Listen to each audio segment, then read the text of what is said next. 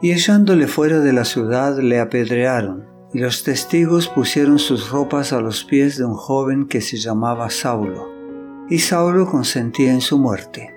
En aquel día hubo una gran persecución contra la iglesia que estaba en Jerusalén, y todos fueron esparcidos por las tierras de Judea y de Samaria, salvo los apóstoles. Y Saulo asolaba la iglesia, y entrando casa por casa, arrastraba a hombres y a mujeres y los entregaba en la cárcel. Pero los que fueron esparcidos iban por todas partes anunciando el Evangelio. Hechos capítulo 7 versículo 58 y capítulo 8 versículos 1 al 4.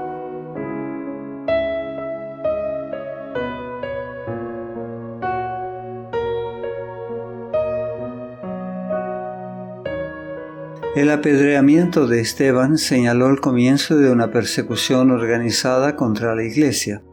Después de haber llegado hasta el punto de matar a Esteban, los líderes judíos dieron rienda suelta a su ira contra todos los cristianos.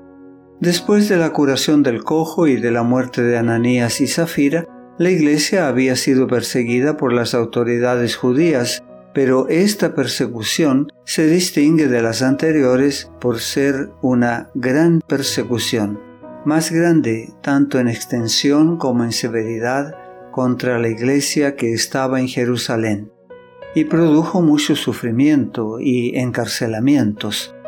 La persecución fue tan violenta que todos, excepto los apóstoles, se dispersaron por las regiones de Judea y Samaria. Miles de creyentes huyeron de la ciudad. Familias enteras salían de ella tan rápidamente como podían. Saulo, por su parte, causaba estragos en la iglesia. Durante el juicio y la muerte de Esteban, parecía estar imbuido de un celo frenético. Después continuó persiguiendo a la iglesia de Dios, acosando a los cristianos, arrestándolos en sus casas y entregándolos a los sacerdotes y líderes judíos para que los encarcelaran y mataran. Por un tiempo, Saulo fue un instrumento poderoso en manos de Satanás para continuar su rebelión contra el Hijo de Dios. Sin embargo, la persecución que cayó sobre la iglesia de Jerusalén dio un gran impulso a la obra del Evangelio. El ministerio de la palabra en ese lugar había tenido éxito y existía el peligro de que los discípulos permanecieran allí demasiado tiempo sin tener en cuenta la comisión del Salvador de ir a todo el mundo. Olvidando que la fuerza para resistir al mal se obtiene más fácilmente mediante el servicio activo, comenzaron a pensar que la tarea más importante era proteger a la iglesia de Jerusalén de los ataques del enemigo.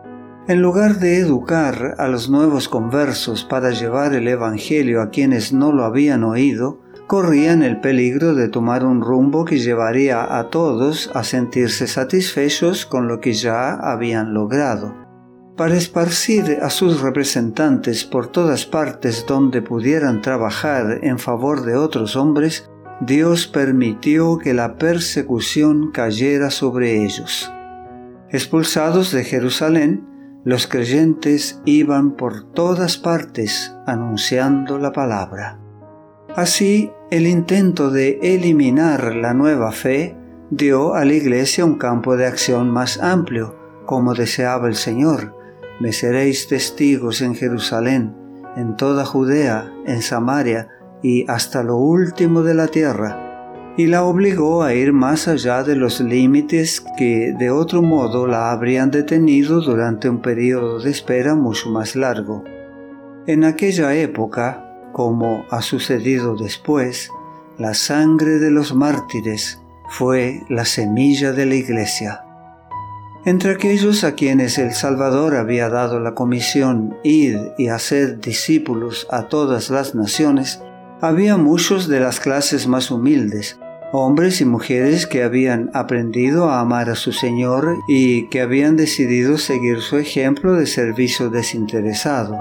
A estos humildes hermanos, así como a los discípulos que estuvieron con el Salvador durante su ministerio terrenal, se les había encomendado la preciosa tarea de llevar al mundo la alegre nueva de la salvación por medio de Cristo. Dispersados por la persecución, salieron llenos de celo misionero. Comprendieron la responsabilidad de su misión.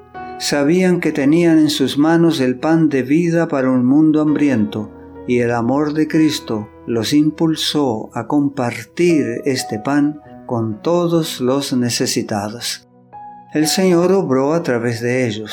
Donde quiera que iban, los enfermos eran sanados y los pobres escuchaban la predicación del Evangelio. Felipe, uno de los siete diáconos, estaba entre los expulsados de Jerusalén. Descendiendo a la ciudad de Samaria les predicaba a Cristo, y la gente unánime escuchaba atentamente las cosas que decía Felipe, oyendo y viendo las señales que hacía porque de muchos que tenían espíritus inmundos, salían estos dando grandes voces, y muchos paralíticos y cojos eran sanados, así que había gran gozo en aquella ciudad. Hechos capítulo 8 versículos 5 al 8. Ahora los discípulos percibieron con mayor claridad el significado de las palabras de Cristo me seréis testigos en Jerusalén, en toda Judea, en Samaria y hasta lo último de la tierra.